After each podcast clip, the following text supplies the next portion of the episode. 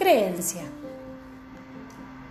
Durante cientos de años, doctores y científicos argumentaron que era imposible correr una milla en menos de cuatro minutos, que quien lo intentara moriría. Entonces, cuando me levanté tras cruzar la línea de meta, pensé que había muerto, dijo Roger Bannister en 1954, tras hacer lo imposible y romper esa restrictiva y equivocada concepción científica.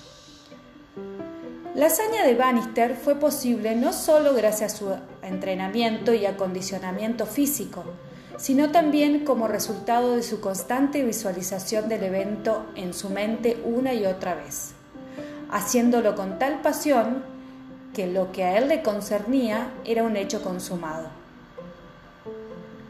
El aspecto más significativo de su gran hazaña fue la influencia que tuvo en otros.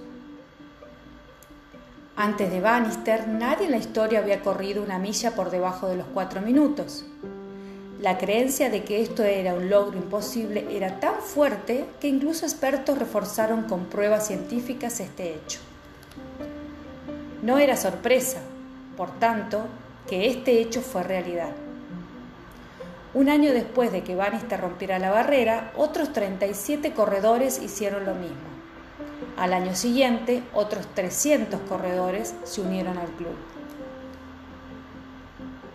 La creencia de Bannister de que lo imposible era de hecho posible le permitió tanto conquistar su visión como inspirar e influenciar a cientos y miles de otras personas. Y así mejorar sus récords. Este es el poder de creer. La convicción crea realidad.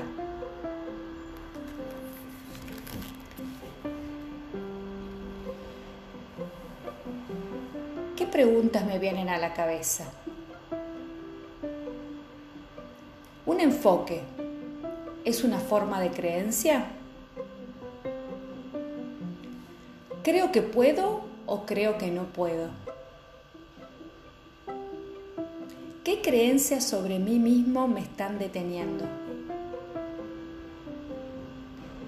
¿Qué creencias me han dado fortaleza a lo largo de mi vida?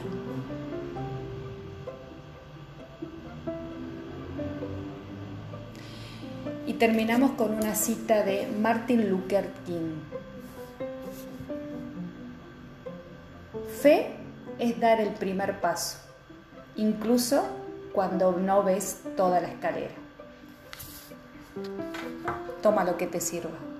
Gracias.